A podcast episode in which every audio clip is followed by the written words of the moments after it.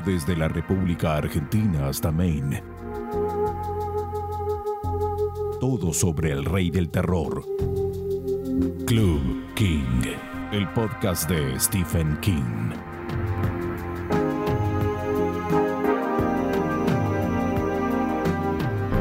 ¿Qué tal amigos? Bienvenidos una vez más a Club King, el podcast de Stephen King. Hoy estamos realmente en un... eh, en el sueño, en el, en el epicentro, en el corazón del sueño de cualquier fanático de Stephen King y de la literatura en general, porque eh, cuando un eh, acto de amor tan grande respecto de la obra de un artista cobra una idea tridimensional, como el lugar en el que estoy, estoy en el restaurante La Mente, eh, realmente no, no, si uno, o sea, me imagino que en Argentina debe haber un montón de fanáticos de, de Stephen King que han entrado acá y han estado un rato hasta que como que cayeron, porque es una en un edificio de oficinas del microcentro porteño, muy cerca de lo que es eh, la casa de gobierno, la Plaza de Mayo, se encuentra este lugar tan curioso, solo comparable, no sé si lo han visitado ustedes, fundadores, dueños, al Elvis Shop, al no sé si alguna vez han ido, que queda muy cerca acá, curiosamente, en una galería en Florida y Lavalle, que es un local tributando la figura de Elvis Presley, que es igual de extraño, ¿no? Son como eh, locales temáticos y la verdad es un, un lugar con una curaduría hermosa, con un montón de, de- de ediciones, de libros, de, de rarezas que vamos a ir repasando. Chicos, ¿cómo están? Me saluden un poco todos, vayan diciendo nombre y colegio. Así, bueno, Bueno. en primer lugar, el, el hombre que no tuvo su podcast, porque sus compañeros lo han tenido, aquí al micrófono una cuarta Bueno. fuerte y alto para que se te escuchen en Buenas toda la noches. Argentina. Bueno, mi nombre es Sebastián Maletti. Soy socio del restaurante de la mente junto a Gabriel y Ariel. ¿Dónde los conociste? Eh, primero lo conocí a Ariel. eh, fue llegué al contacto de él o al mail de él eh, buscando información referida a King. No me acuerdo realmente cómo llegué al mail de él, pero bueno, en esa época leía bastante y, sí, eh, iniciamos un contacto vía Messenger en esa época. Y bueno, él me sacaba dudas, le preguntaba, él me, asesoraba en ediciones, en libros, y bueno, ahí formamos como una amistad o empezamos a, a tener un contacto fluido y después a Gaby lo conocí cuando fuimos a un festival en Mar del Plata, que bueno, curiosamente él fue el que me llevó.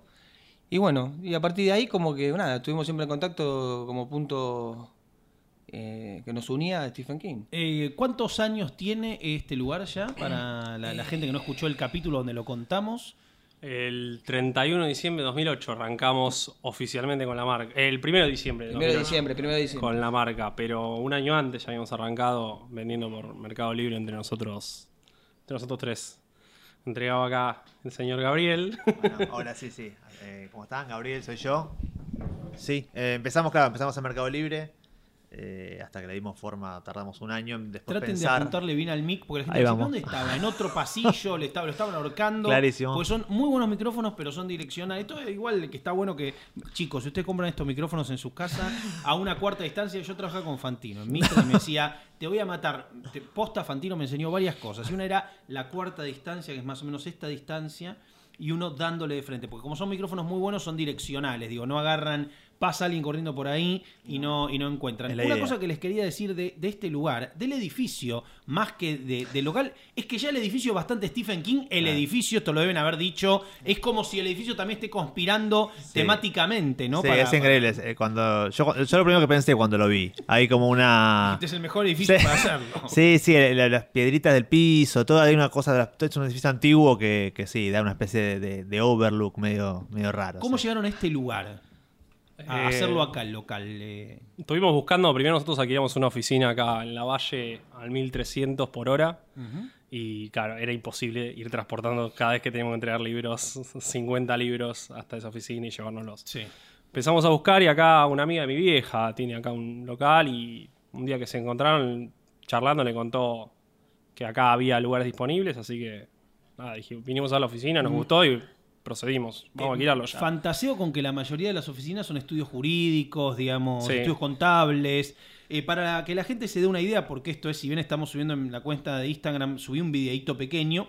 Para que se den una idea, el edificio es uno de esos edificios tradicionales de Diagonal Norte, en este caso, como los que se ve en la portada, en este caso era Diagonal Sur, en la portada de Doble Vida Eso Estéreo, que ahí uno ve Diagonal Sur, bueno, esto está en Diagonal Norte, pero son los típicos edificios tradicionales del microcentro porteño que tienen esa aura, e- esa mística especial. Y dentro del restaura- del restaurante de la mente uno ve, eh, es como una mini librería, lo que me pregunto, Aquí viene gente a retirar los libros que compra, ¿no? En, en internet, siguiéndolos por Twitter eh, y demás. Debe haber venido más de un fricazo mítico que les dio Bravo, miedo, que bravo, dijeron, bravo. acá va a ser una cruz con sal y va- vamos a morir todos. Digo, esto es un, un radiador de freaks, además de gente muy linda, de Ricardo Liniers, digo, de un montón de, de amigos muy queridos, de chicas lindas, digo, también me imagino, tengo miedo, ¿no? Tengo miedo, quiero, o no, alguna situación debe haber habido. Sí, sí, eh, el lugar vienen todos. En realidad, uno viene a retirar un libro. En general, la mayoría se quedan bastante tiempo mirando, eh, sufriendo muchas veces. Eh, bueno, a ver, se quedan y por ahí vos te das cuenta que, Que- que no como- se van. que como- Pero claro, que ya claro. está, digamos que el- la- lo- en principio ya vieron todo, Ya pero, tenés pero lo no. tuyo, claro. ya está, ya viste, pero ya quieren, viste bastante, pero quieren ¿no? quedarse, es lógico. Yo, digamos, yo me pongo desde el otro lugar y, y siempre decíamos nosotros. O sea, Por lo menos que a mí esto cuando yo de esto, claro. me volvía loco para comprar, para, para encontrar las ediciones, antes de, entrar en, este, en esta situación ya del círculo que es más fluido, eh, si hubiera habido un lugar como este me volvía loco. Y me y hubiera hecho lo mismo, pero bueno. Eh, eh, hay algo increíble que es, em, digamos, es imposible hacer esto sin realmente amar el material. Quiero decir, no, no- no se podría. eh, como estamos hablando de un autor, de una obra de un autor muy vasto, además, digo, no se puede poner este local. Pues aparte, ustedes, digamos, esto eh, hay que aclararlo, al lugar le va muy bien, ustedes pueden traer material, a veces se complica porque obviamente el tema de las importaciones, ustedes no, son ajenos a eso, si bien son libros, no, no, no es, digamos, cosas que son más complejas de, de traer a la Argentina, en el caso de las importaciones o conseguir títulos. eh, eh, es muy, digamos, es, es imposible hacerlo por, por una cuestión de, negocio, digamos, no es un negocio gigante, digamos, tiene que ver más con el fanatismo, el amor, no, es un comercio, ¿sí? Es, sí, es un local y venden material, pero digo, es casi como, como esas cosas que uno, o esas actividades en las que se mete más que nada por, por una cuestión de vocación fuerte y disfrutar, se me ocurre. Sí, por supuesto. O sea, a ver, nosotros, no me acuerdo si lo aclaramos en el primer podcast, pero comenzamos con esto diciendo, vamos a invertir, vamos a vender por nuestra propia página, no por Mercado Libre y demás, y creo que por los primeros dos años no vimos un centavo. Fueron dos años de laburo íntegro dedicado por amor al, al emprendimiento. Recién en el tercer año recuperamos inversiones y después en un momento, un día nos juntamos, no sé, digo, en tres, cuatro años y dijimos, bueno muchachos, no vimos un peso, vamos a hacer algo, vamos a repartir algo de plata, aunque sea. Pero de entrada era, a ver, a nivel personal era, estaba bueno poder eh, que la gente, eh, poder ser el oferente, si querés, de que la Sí, gente claro, viene y se pone loca vos diciendo, uy, mira qué bueno. Vos preguntabas a la gente de los freaks y demás, digo, no, pero yo una cosa que me resulta muy curiosa, porque ya hace años quizá que no, eh, no lo veía desde mi lado, es gente que viene, te cae a las 2 de la tarde un lunes, que nosotros entregamos los lunes de 2 a 7 de la tarde, te cae a las 2 de la tarde, se va a las 5 y media, se llevó tres libros y tocó todos. No el hecho de mirarlo, tocarlo, agarrarlo, mirarlo, fascinado, Sí, el claro, santo claro, grial. claro, ¿viste? claro, claro. Es- y- Eh, ¿Cuál es el. Esto, esto me gusta preguntar siempre a a la gente que tiene el, el tipo de emprendimiento que tienen ustedes. ¿Cuál es el, el, el yesterday, el caballito de batalla? Lo que nunca puede faltar en un local de este estilo, que lo reponen y lo reponen y lo reponen y es mándame 50, mándame 20, mándame. ¿Cuál es, qué es lo que se vende todo el tiempo? Eh, hoy por hoy eh, tiene igual tiene épocas, eh. Tiene, por ejemplo, Épocas. ¿cuál es, cuál, ¿qué épocas hubo? ¿La época de la época Y de.? hubo, mira, te digo, hubo la época de IT, cuando era difícil ya conseguirlo acá. Estamos hablando del IT DMC.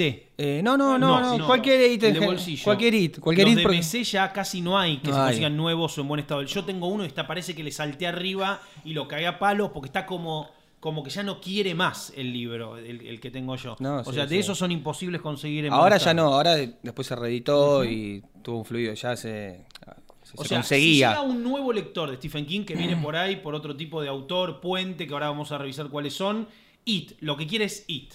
De lo que Y- se considera como el B for Vendetta de Stephen King es It. Sí, es IT. IT directo. El que empieza en el mundo este, aparte, El que empieza a investigar, empieza a preguntar. Y, cuando- y lo primero que te dice, la mayoría es elite. No me separé de un cementerio de animales. En. Ahora no lo sé qué a está pasando con mi vida. Ahora lo vamos a Estoy buscar. cometiendo errores enormes, ¿eh? Pero bueno. Más allá, y después vino la época de que después de It, ¿qué otro Y hubo, hit? tuvimos una, un- fue un hit eh, durante un periodo bastante largo, el Apocalipsis.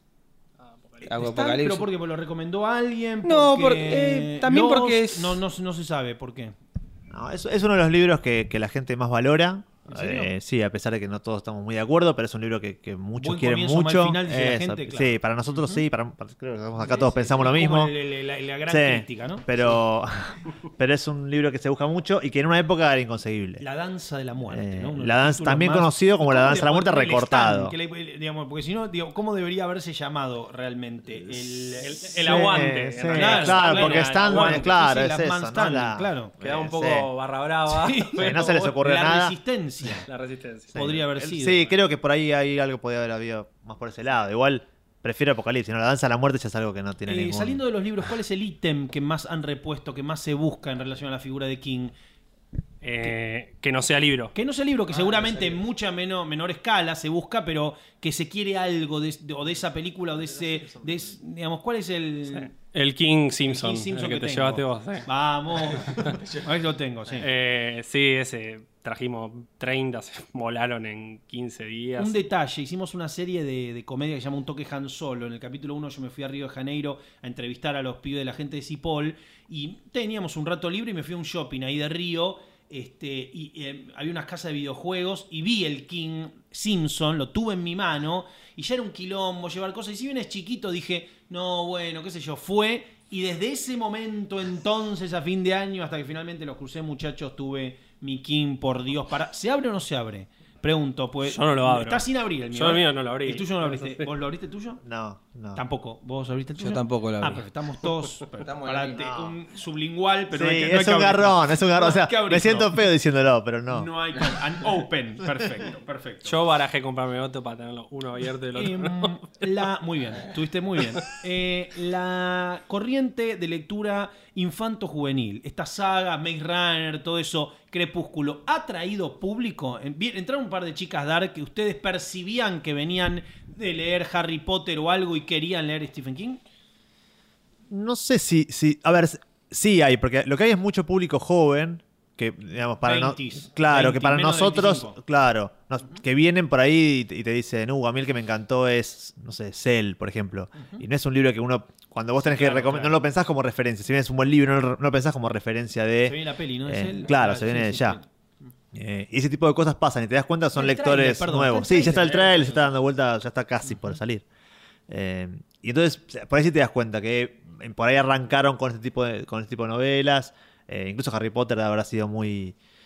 buena parte de la gente más joven que lee King en- también entró a cierto mundo por Mágico, lectura por. Harry Potter. Sobre todo la lectura, Eh, ¿no? Que Comparte King le- lectores con Martin, eh, póngale con fantasía heroica, con. O sea, acá viene gente que ve Juego de Tronos, digo, ¿tienen más o menos el mismo público o es otra gente?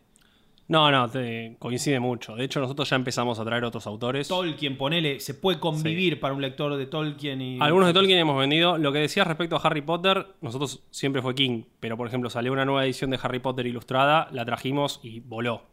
Un montón de nuestros lectores vinieron a buscar la edición, el tomo en inglés, después el tomo en castellano. Bueno. Eh, George Martin lo mismo, hemos traído dos o tres, hemos vendido poco de George Martin, pero algunas limitadas, eh, firmadas por él y demás. No duró un día. ¿Qué pasa con Joe Hill en relación a eso? ¿A los chicos o chicas más jóvenes? ¿O Horns? ¿O ese tipo de, de crossover? ¿Qué público? ¿O Locan Key? Digo, Locan Key, eh, Gabriel Rodríguez, Joe Hill, digamos, un cómic extraordinario, extraordinario. Yo tengo la edición, esa que vienen todos juntitos, que es como un ropero. Ahí está. Bueno, una maravilla realmente, que no se puede parar de leer. Digo, a mí me arruinó el año porque leí, leí el mejor cómic del año, yo no puedo leer nada, lo cuidaba, no lo quería terminar de leer. Era, cada número era mejor, me fue enganchando, cada vez más llaves, cada vez más recursos, un cómic realmente impresionante.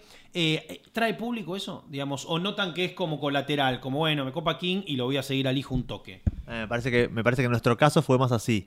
Eh, casi todos le gusta Joe Hill, nosotros lo que, lo que sale de Joe Hill lo vendemos. grosso, y sí, Hill. Sí, lo la verdad que sí. Y todo lo que todo lo que salió de él lo vendimos y todo se vendió muy bien, pero me parece que, que no ha- por lo menos de, de nuestro lado nunca fue la puerta al revés, sino que la gente cae a Joe Hill vía King. No, no al revés, creo que no tuvimos No, una experiencia. no. Eh, sí pasó de gente que arrancó eh, quizá con el prejuicio diciendo este es el hijo de King, diciendo qué onda, porque está bien, nosotros mal que mal somos fans, pero también tenemos la tienda y si nosotros recomendamos, hay gente que lo puede interpretar por el lado que lo queremos vender, queremos Sí, imponerlo. claro, claro. Y yo con Locan Key, de entrada fui reticente, dije, a ver qué es esto. Y me pasó como, oh, lo leí, No, sí, dije, te no puede ser, cabeza, está buenísimo. ahí- creo que el, el tomo 4. Ah, sí, creo que es, bueno, sí, sí, ahí yo ya me volví loco. Ahí ya dije, este es el cómic del año. De los primeros se iba poniendo mejor, se La iba poniendo bueno. Entendía que había algo, viste, todo lo ligado a la infancia que tenía que ver mucho con King, ese juego de los nenitos que después son grandes, como el, el hecho traumático. Y en un momento ya me voló la cabeza porque cuando aparecen esas llaves que cada vez son más complejas y con posibilidades mucho más profundas. Son, viste, un delico. Entra a la cabeza del bebé, digo, son Sí, una sí. locura real, viste. Eh, una maravilla. Maestro, eh, que no te, vos no te respondiste las preguntas de tus compañeros de rigor porque no tuviste tu, tu disco, tu álbum solista, sos como el Peter Chris Yo vengo de, después. este, de este, de este trío. ¿no? Eh, eh, tu libro de entrada King, ¿cuál fue? ¿Cuál fue el libro El- con el que entraste en este mundo? El libro, el libro con el que entré fue, y me, me encantó, es hasta el día de hoy, que es uno de los que más me gusta, es Insomnia. Me encantó. ¿Cómo apareció? ¿Lo compraste? ¿Ibas a comprar No, otra no, cosa? no, que cayó en mi casa, creo, por una amiga de mi mamá, que se, porque mi mamá leía, leyó, le gusta el terror y, y siempre, película, libro, peli. Cayó Insomnia en la biblioteca y un día dije, yo ya había leído alguno que otro de King, no, había leído otro. Creo que había leído, ya te digo cuál era, La tienda. Pero viste, quedó ahí. Y después de un periodo largo, largo de no leer más nada, leí Insomnia y, y me gustó un montón. ¿Sos coleccionista como tu compañero? Que, No, ese- que- no, que ese nivel no. Me dijeron que es. eh, No, si ese acá nivel. lloro. O sea, esto es nada comparado No, con tu no, no, casa, no, Y no, tu no, casa no. es como directamente. No, no, no. mind blowing, ¿no? Como, Es- no, loco, man, no. Te mata, lo canquí. Bueno, un día podemos, podemos ir a cenar, podemos comer una pizza, ¿no? Podemos hacer algo, ¿no? Me Yo, yo dije, cuando quieran. que- Por favor, me gustaría hacer un. Yo la invitación está, decime vos y venís a casa, Perfecto. hacemos un asado Vamos, y por favor, vemos todos hagamos algo, sí, quiero tomarme mi tiempo, quiero llegar temprano. Yo, yo llevo el vino, llevo las cosas, ustedes no se preocupen, yo quiero tomarme mi tiempo, que me hace el tour, solo recibir, sacarme fotos, no, eh, quiero Cuando quiera, cuando quiera. Ellos ya las conocen de memoria. Pero sí, los siguen impactados igual, los veo como que todavía el Sí, impacto porque aparte dura. cada vez que vas tiene más cosas nuevas. O sea, Bueno, no hoy- que- llegó, hoy todo- llegó. vamos, Claro, todo, todo- todo el tiempo le llegan cosas ¿Hay nuevas. un santo grial? Sí. ¿Te queda algo en la vida? Sí, obvio. ¿Cuál es? Pero esto estaba para los tres. que Cada uno vaya pensando. ¿Cuál es el santo grial que decimos ya y aparece materializado arriba de la mesa? El tuyo. Para mí. Que eh, se terminó todo. Como, man, la mía es esa. ¿Qué, qué es? De todo el universo King, ¿qué querés tener? Valen props de película, cosas de él, cosas personales de él, como quiero la gorra que tenía. Vale lo que quieras. Vale. Lo que. La moto, con, vale todo. Puedo decir ¿Qué dos querés? cosas. Voy a explicar por qué. Voy a explicar por voy qué. a ser un genio bueno y te voy a. Voy voy a explicar por qué. A nivel lo que más quiero, el ítem que digo, este lo tengo como santo grial, de hecho, es la edición Lettered de Regulators, que es Posesión, que viene en una caja eh, de madera, vos lo abrís y viene con balas atravesando el Mientras ejemplar. estés en la parrilla, lo voy a tener en mis manos para revisarlo. Ese sería el ítem que yo más me gustaría tener, Perfecto. por una cuestión de gusto por el ítem. Ahora, el ítem más raro que me gustaría tener no es el Salem Slot este que te conté con la sobrecubierta primera, el Firestarter laminado en amianto, por supuesto, a quien no le gustaría. Hay uno en remate nieve y ahora... Porque, ¿Qué tiene de especial? Hay 26 copias nada más. Corre una leyenda urbana de que hay dos que se destruyeron en un incendio. Linda leyenda. Pero aparte posible para un libro. No, no- Fue el primer libro limitado de King. eh, la primera edición de. La primera ¿Qué limitada que tiene, sacó. ¿Qué tiene como es? Eh, Describirlo un poco por si alguien 26 se lo ejemplares. Sí. Solo 26 ejemplares eh, numerados en letra. O sea, de la, la Z, por supuesto. Sí, claro. Y firmado por King, por supuesto, año 1980. Es la única limitada junto con la numerada, porque tiene dos, dos tipos de ediciones Firestarter. Eh, viene mm, con la fecha que King lo firmó. Normalmente las limitadas nunca traen la fecha. Esa sí trae la fecha. Y eh, viene laminada en amianto, en guiño a lo que es el libro, Ojos de Sí, Fuego claro. o en Firestarter, eh, el amianto que protege del fuego. si Sí, claro, querés. magnífico. Ahora hay una nieve y en estos momentos a 25 mil dólares. Ah, Dije, bueno, no lo puedo creer. ¿Y quién es el coleccionista de King más grande del mundo, digamos? Eh, Conocido hay. Yo conozco dos en Estados uno en Estados Unidos, uno que viene de Irlanda, que tienen material extremadamente raro. Tiene eso. Eh, sí, tienen más de una copia. Tienen Pero lo tres. conocer, tipo, debe tener un- hasta un diálogo fluido con King, ese tipo. No de necesariamente. de de hecho, es eh, son fans, eh, qué sé yo, que a King lo admiran mucho por su obra, pero quizá a nivel de pensamientos, línea política de King y demás, no comparten nada. Bueno, pero está bueno seguir amándolo igual. Por ¿no? supuesto, pero es como que eso les previene el hecho de decir, está todo bien con King, voy, No le doy la mano en un evento de firma, perfecto. pero no se sentarían a charlar con él quizá. Tu santo grial, maestro. Eh, no, lo mío es un poco más. No te haces eh, normal, ¿eh? No, no. En esta mesa. No, no, no vengas a hacer. No, no, pero si- si vos- sos un tipo que quiere ir un día de campo. Claro, el amor. No, no. No, no, la- eh, en mi caso es, yo tengo un amor por It. A mí It me parece un libro, nada, fantástico, me parece lo mejor. ¿Escuchaste de- esta mejor. serie Club King, el podcast con Andy Muschietti? Sí, por supuesto, estoy ¿no? ansioso, gran, está- gran podcast, un- te lo tenías ahí guardado y, y estamos ansiosos por la película porque... Él estaba muy tranquilo, ¿viste? Cuando le pregunto, pero bueno, ¿quién va a ir al rodaje o va a ver la película que ya sabes que la va a ver porque es como. Sí. Y va a expresarse, porque lo ha hecho con todas las películas. Y el chabón está como. Sí, bueno, y corté algunas partes, ¿vieron? Como muy Sí, él está- quirúrgicamente. sí. Pero porque es más director de cine que fanático de Stephen King, obviamente, porque yo le digo a ustedes, chicos, me adaptan It y están por ahí un año y medio llorando, tirando en el piso. Y antes, Sí, ¿no? Eh, sí, eh, sí, bueno, pudo hacerlo porque evidentemente es como, ¿viste? Cuando un obstetra eh, por ahí no saca a los bebés de su familia y lo tiene que hacer otro. Bueno, este tiene la distancia como para hacerlo, ¿no? Igual da bueno. la- dio la sensación de que lo hacía con, con, No, no, con ama un amor a la obra, pero claro, lo pero cual no es que está eso... loco, o sea, él, él quiere hacer una buena es que es la única forma, ¿no? Ama la obra. un y loco en- como así, de esa forma, no podía haberla hecho. Pero es súper interesante. Por eso tengo muchas ganas de verla. ¿Qué Me da la de sensación de que la película. el elemento que el elemento que yo querría un, un, bueno, limitado eh, que, que tengo, pero tengo un limitado un poco más bajo. Yo quiero un, un firmado de IT. eh, para mí es que no es incons- completamente inconseguible, pero eso es lo que yo, más querría tener. Bueno, Inconseguible. mi amigo tiene, mi amigo tiene dos. mi gran amigo y socio años- tiene dos. Cumplís años tantas mirá, veces. mirá, ¿cuánto- Una hace tantos años que nos conocemos. Bueno, Bueno, es así. bueno. Después me preguntás por qué voy a la casa y me quedo Y Sí, mirando. claro. Eh, maestro, tu ítem soñado para que aparezca. Yo soy como él, no tengo, viste, algo muy puntual, pero me gustaría tener mucho, me gusta mucho la edición, de hecho, mi amigo la tiene, la de Stan, ¿no? La limitada de Stan que viene en caja, forrada en cuero, eh, los bordes, es como una Biblia, parece una Biblia. Me gusta, me encantó siempre, pero bueno, tampoco es tan fácil y tampoco vale tan barato. Eh, para ser un La buen que- coleccionista de Stephen King, hay que tener. Piensen bien la pregunta porque yo creo que aplica para cualquier coleccionismo, pero puntualmente en este caso, ¿eh? porque por ahí han juntado otra cosa o entienden cómo puede ser otro tipo de, de camino a tener una buena colección. Hace falta tener mucho dinero, dinero obvio, pero es dinero o buen gusto. ¿Me entendieron la pregunta? O sea, o tener o realmente saber, ¿sí? Porque no necesariamente lo caro es lo mejor, ¿me entendieron? Perfecto. Dinero o buen gusto. Bueno, pues yo. O sea, dinero hay que tener seguro, pero digo, pero me entienden a lo que voy. Sí, sí. Porque hay cosas de las que te hace fan, Hot Toys. Cualquiera con guita se hace la colección, no importa, son Hot Toys, ¿me entendés? No hay que saber nada. O sea, ahora acá, por ahí me decís, y mirá, esto o esto. eh.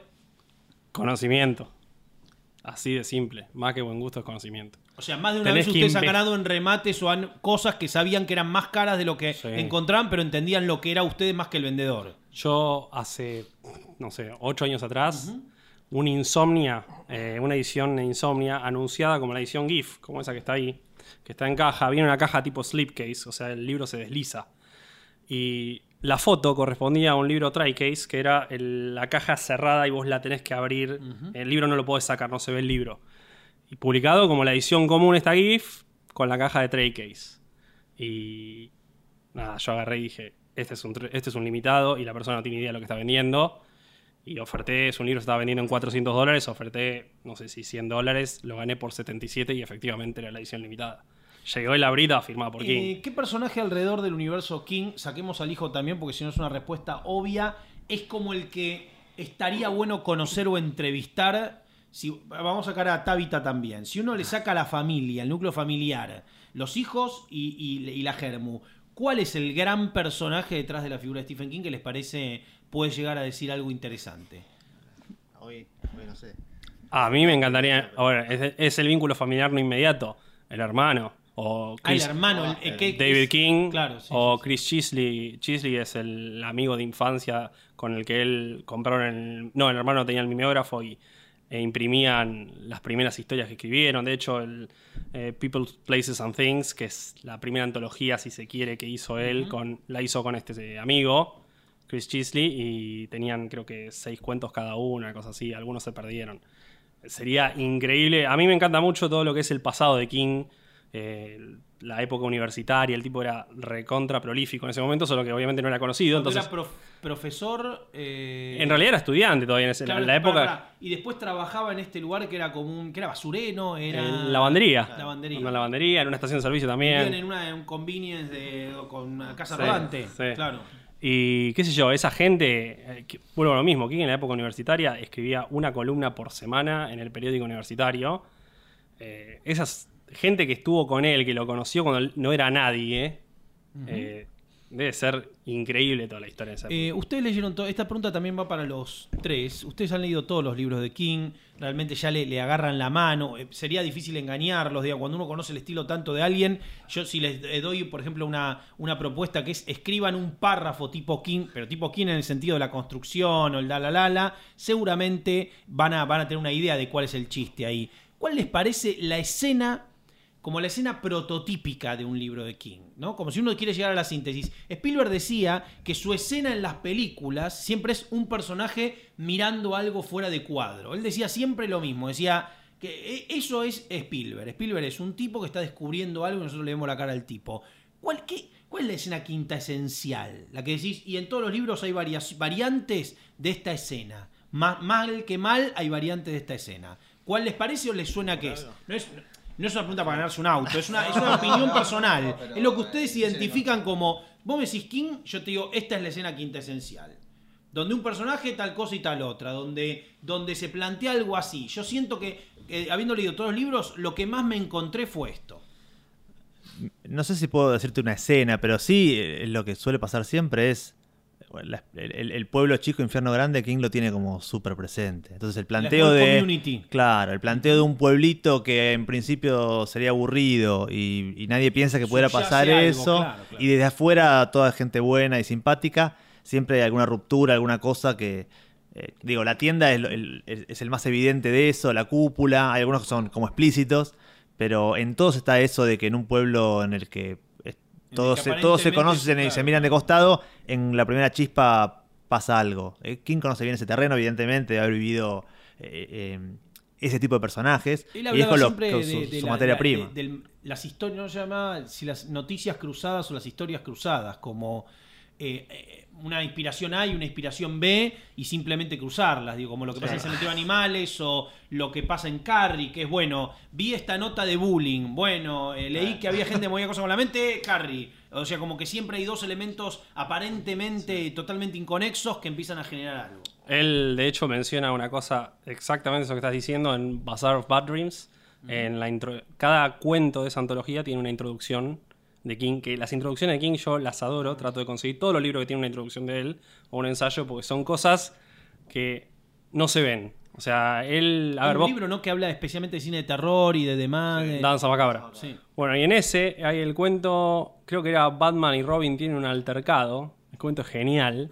Eh, el título es gracioso, pero tiene, tiene sentido, no es una cosa que dijo, vamos a elegir un título eh, drogado.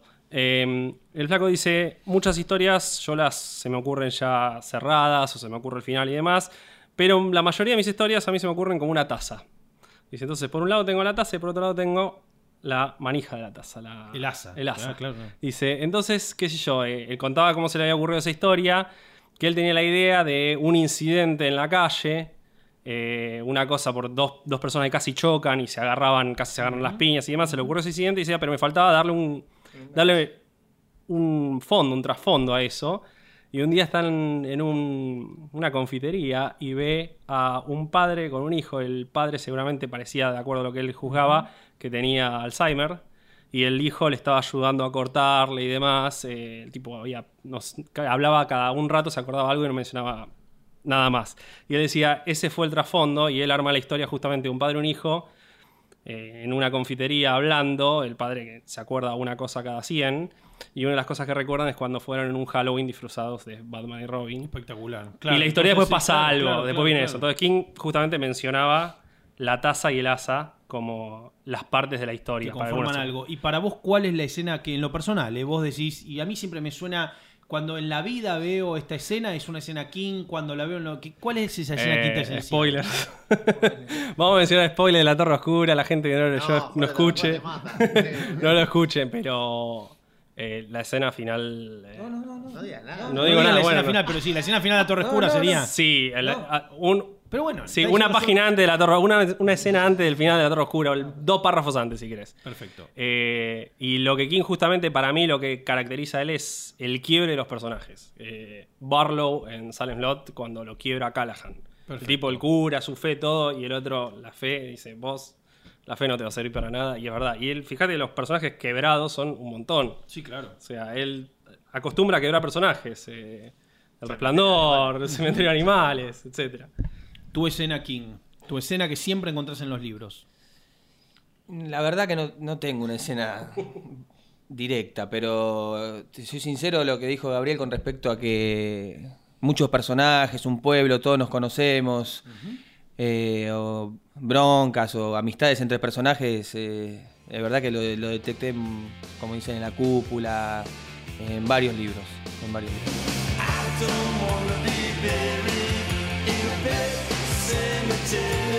Gracias por escuchar Club King, el podcast de Stephen King, realizado por